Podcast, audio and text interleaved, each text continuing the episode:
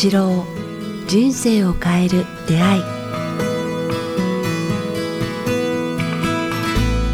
こんにちは早川洋平です。北川八郎人生を変える出会い、えー、今日は12月29日ですね、えー、北川先生よろしくお願いします。よろしくお願いします。さあ208回12月29日ということで、えー、僕らねえー、生放送じゃないので ちょっと、まあ、あの、先の話ではあるんですけど、ただまあ間違いなくこれ、ね、流れる頃は、師走の師走ですよ、もう先生。1年の終わりですよ。そうですね。もう29日。9日ですね。今年1年。いやコロナの年でしたね。うん。いや、本当ですね。なので今日ね、まあせっかくなんで今年1年振り返りつつ、まあ、来年にね、えー、どんな心持ちでいればいいかっていうことを含めて先生にいろいろ伺っていきたいんですけど、はい。はい、まあ、改めて2020年先生、いかがでしたか？あ なんか、最初はこあのコロナに対して恐れと不安がこう世界中に、えー、なんか蔓延しましたよね。うん、で、なんか少し人類の意識も関し、私たちの意識もちょっと変わってきたのではないかなと思います。早川そうでもないですから、やっぱコロナがそんなに怖いものではないっていうことが少し分かってきたような感じがするんですよね。うん、まあ、確かに疫病は疫病だ疫病だけども、はい、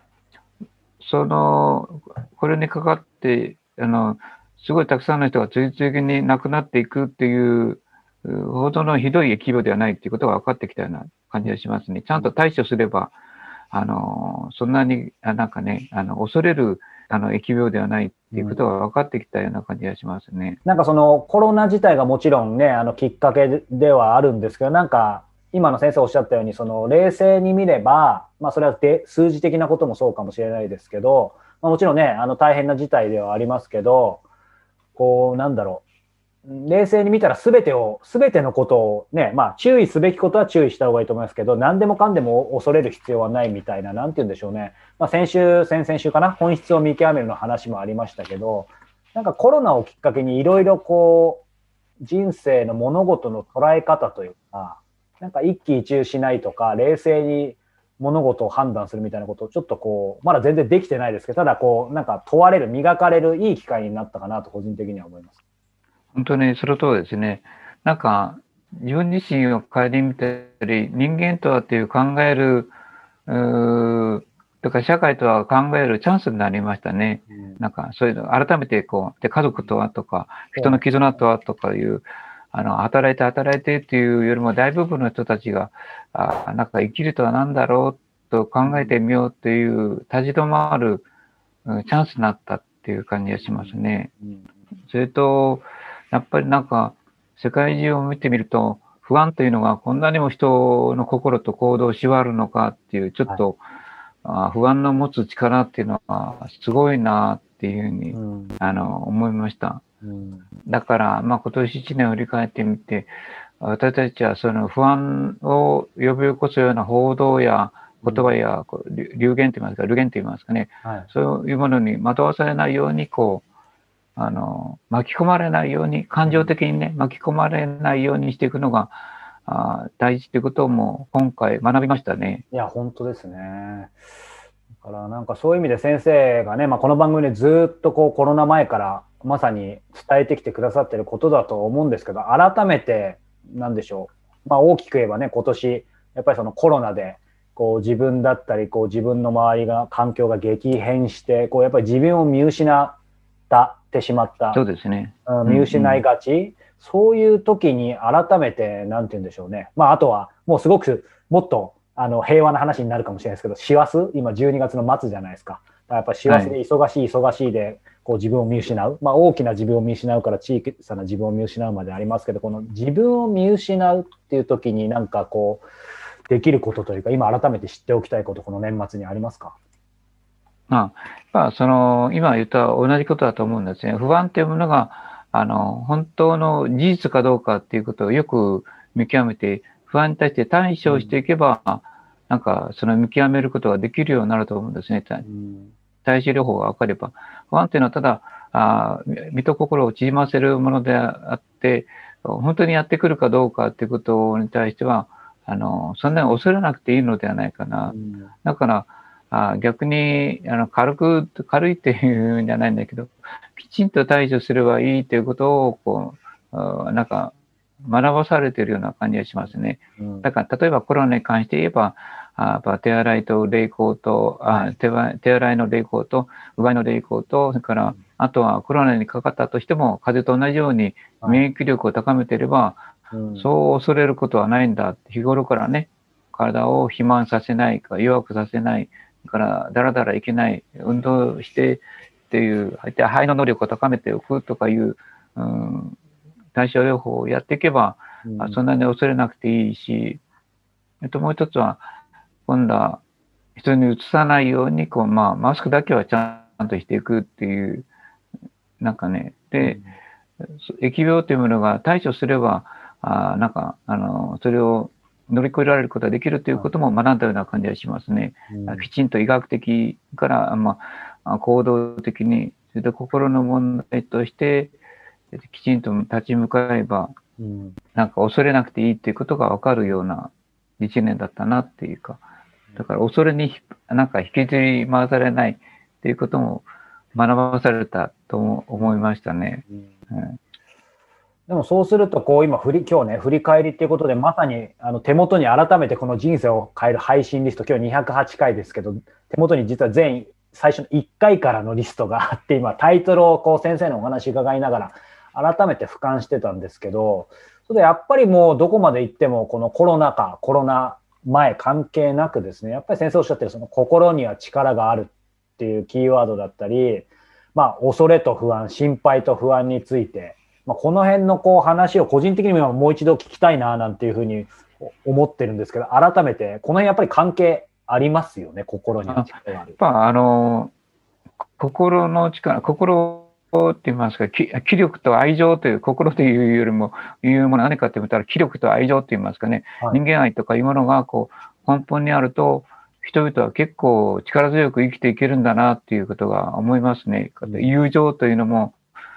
そうですし、人を助けるというのもそうなんですけども、そこにこの人類愛と言いますかね、はい、人々ををあの対する愛、人間に対する愛というものがあれば、うん、あの、それが一番最初の基本だなと思います。うん、で、それは人々に勇気を与える、自分をいつも見守ってるとか、大事にしてくれるとか、はい、大好きという人がいれば、我々は、あそれで気力が湧くと言いますかね、元気になれるっていうことをこう、あの味わっていると思いますね。だから、やっぱ根本は人間愛って言いますかね、人情、あね、やっぱに家族愛であったり、友情であったり、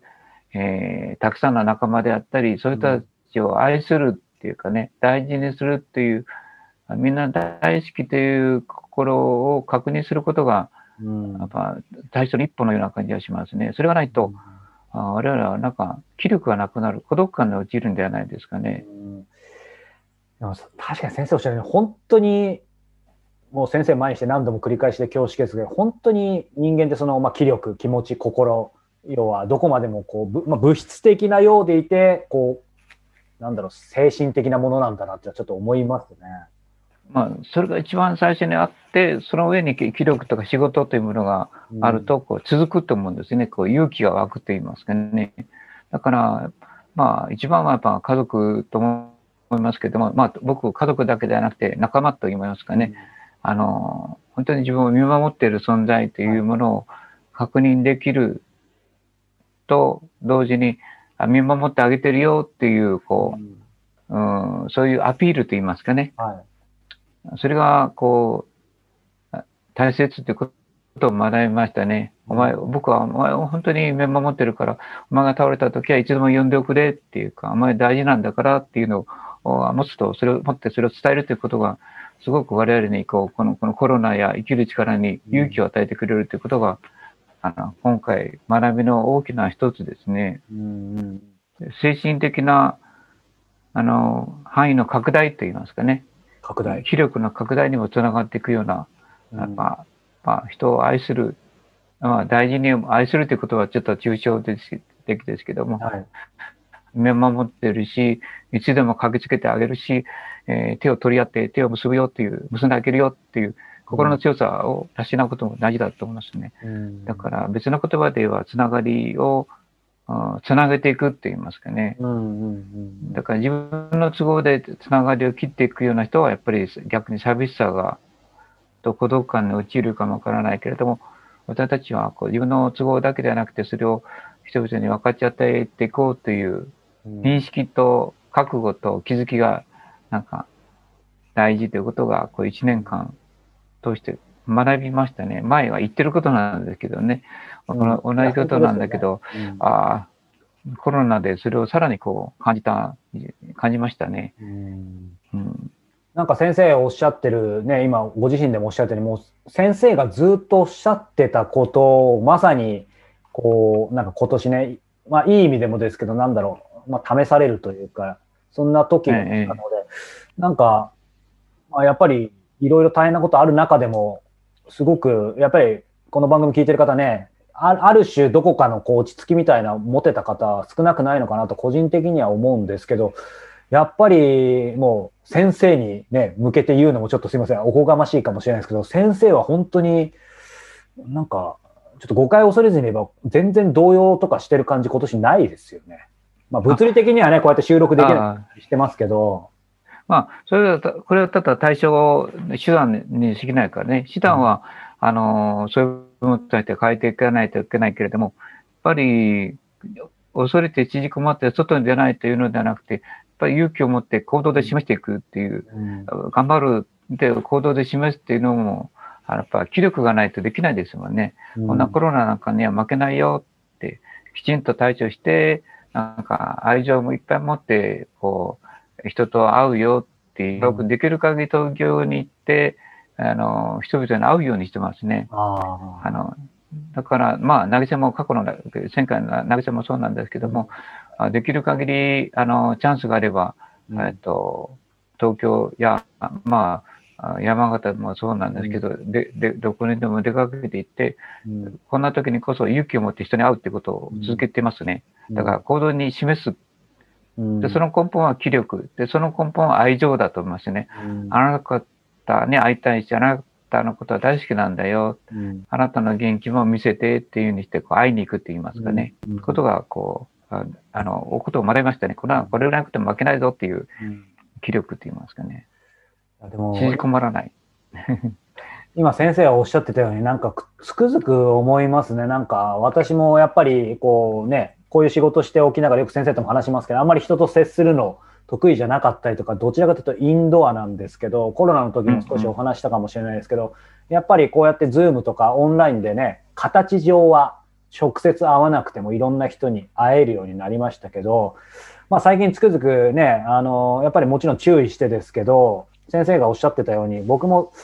突然か誰かからのきっかけがわかんないですけど、やっぱり人と直接会うことでしか得られない、えっと、情報というよりも、やっぱ気力というか、なんて言うんでしょう。まあちょっと理屈抜きにして、うんなんかそれをすごく感じるように今なってきてるので、だから大切だなと思うとともに、まあね、ちょっと、なんだろう、例えがいいかわかんないけど、今、特にね、欧米とかでもやっぱりこう、ちょっとコロナの規制が緩和されるとみんなどんどん外に出て会っちゃうじゃないですか。そうですねだ。からそれ自体は確かにね、あの、マスクちゃんとしようとかいろいろ、まあ問題ありますけど、ただ人間って本来やっぱり人と会わないと、なんかそれは孤独とかそういうこともあるのかもしれないですけど、なんか会うことでしか生まれないものがあるのかなっていうのをすごく感じますが。そうです。ね。やっぱつくづくやっぱ、あの思いますよね。人間はやっぱ、確かにあの景色は美しいし、畑の景色も美しいし、青空も美しいんですけども、まあそれだけじゃなくて、やっぱ人間は人間と、人間を必要としてるっていうのうんをあー感じますね。うん一番いいのはやっぱ、爽やかで勇気を持って明るくて人を助ける気力に満ちた人と、おがそばにいれば、我々は元気になれるんだっていうことがこうよくわかりましたね。いや、本当ですね。だからそういう人になっていって、うんあの、こうまあ前言ったようにドアを開けるって言いますかね。ああ、はい。窓で、のドアをね。ねで、人と、ドアを開けて人と会うっていうかね。はい。で、窓を開けて情報を取り入れるっていうかね。うんうんだからそういう考え方を持って、情報も取り入れて、うんで、またドアを開けて人とも会うっていううんのも、こう、あの、ま学ばされた、大事だというふうに思いますね。やっぱ、だからやっぱそういう意味では心には力があるっていうのは また原点に変わってしまうんですけど、はいあの、なんか、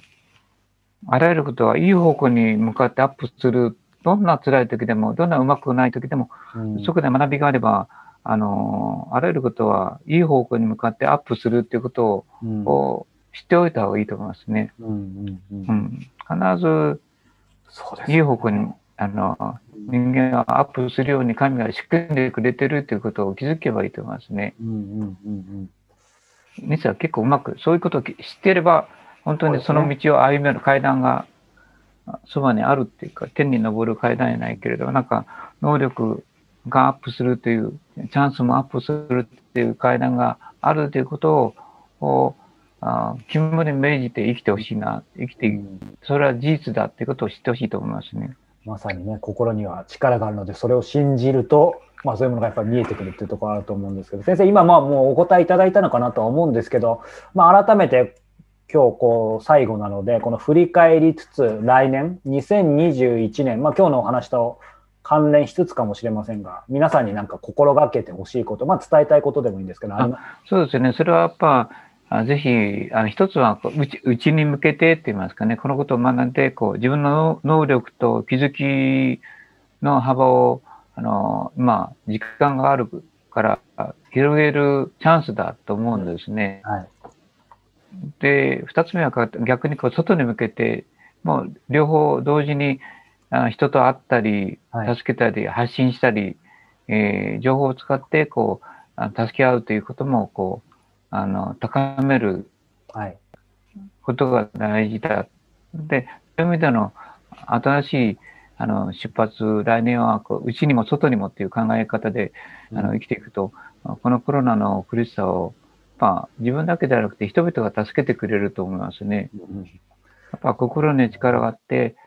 やっぱ必ずいつの時代、どんな困難な時代でもこう、投げたものが返ってくると言いますかね。あの、良き期待をすると良きことがやってくるし、はい。えーこの人生は少しずつアップしていってるんだってことを気づくと、あー少しずつなんかアップしていく。体力も能力も、うんから知覚能力も精神力も、あの、昔よりも強くなったっていう感じは、私はあ自分自身持ってますね。いや、本当ですよね。先生、ね、あんまり触れると嫌かもしれないですけども、先生がもはや何歳か、いい意味でもう分かんないですよね。どんどん若くなって、若くというかアップしてる感じしますようんうん。ね。うん。体はなんか若くなってますね。前痛かったあ腰が治ってるしね。すごい。なんか痛いから、痛痛いから、辛いからってじじっとしないようにしてるんですね。痛いから逆に体を動かすっていうと、あ治っていくんですよね。ああ、これなんだ、これ治るじゃんかっていうのを体験しましたよね。あ、まさに心には力ですね。う。うんん。だから、腰痛とか、なんかそういう腰を痛めたとかいうときは逆に動けるときは動かしていくと治っていくんだな。膝痛もそうでしたね。まあ、ど年寄りだからあちこち悪くなっていくんですけど、はいあ人間の体も能力も神が作ったものは努力すれば得られるんだっていうことがあの逆に分かってきたという感じがしますね。はい。うん、ありがとうございます。だから、あの、諦めないでうん精神的なものもにも目を向けて、肉体的にも目を向けて、でもう一つは、まあ、あー体にいいものと美味しいものを見分けるようにしてほしいなと思いますね。ああと食事に関してですね、ごめんなさい、食事に関してですね、ー食事に関してやっぱめ免疫力を高めるという意味では、肝臓と腎臓と胃と腸の力を高めないといけないので、そういう意味では、こう、体にいいものと、はい。あーそれから、うまいものとかね、あのうん口下下にいいもの、口にいいものとをこう見分けるっていうああ、よくおっしゃってね。えり分けるということを、まあ、来年も心がけた方がいいと思いますね。うん免疫力を高めるという意味ではね。毎日口にね、入れるもんですからね。うん。そう、そうですね。とにかく、悪しき習慣に溺れないっていう、戒めを自分に持つと言いますかね。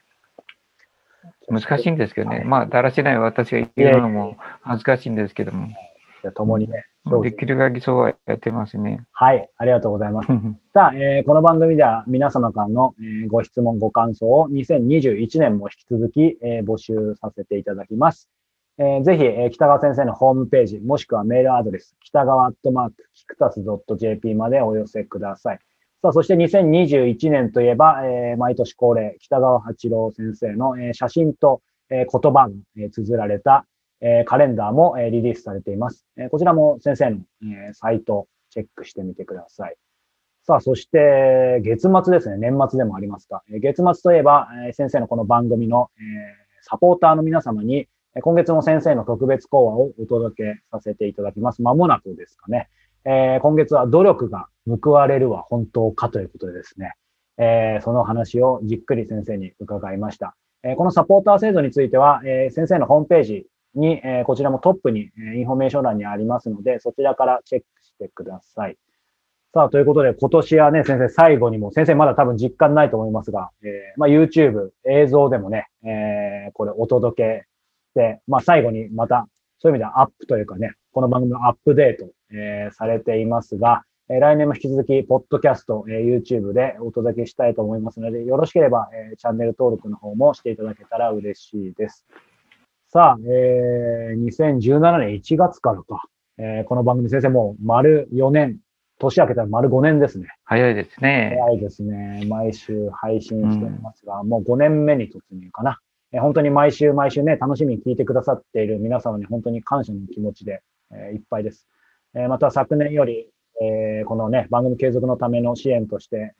お願いとして始めさせていただいたサポーター制度もおかげさまで本当に多くの方のサポーターになっていただいて、え、今年もこうして、最後の回をお届けすることができました。特に今年はね、コロナ禍の中、私たちもリアルの収録が難しくなって、いろいろと試行錯誤を重ねてきましたが、皆様のおかげでね、え今日も北川先生のお話、こうしてお届けすることができました。本当にこの場を借りて、えお礼申し上げます。本当にありがとうございます。ありがとうございました。さあ、先生、いよいよ年末、そして2021年です。もう改めての改めてですが、最後に一言お願いします。そうですね。やっぱり今年の気づきを来年に持ち越して、来年もまた一年一年新しいなんか人生を歩みたいですね。怒りと恐れと不安なき生き方、どうしたら持続できるかをか考えていきたいですね。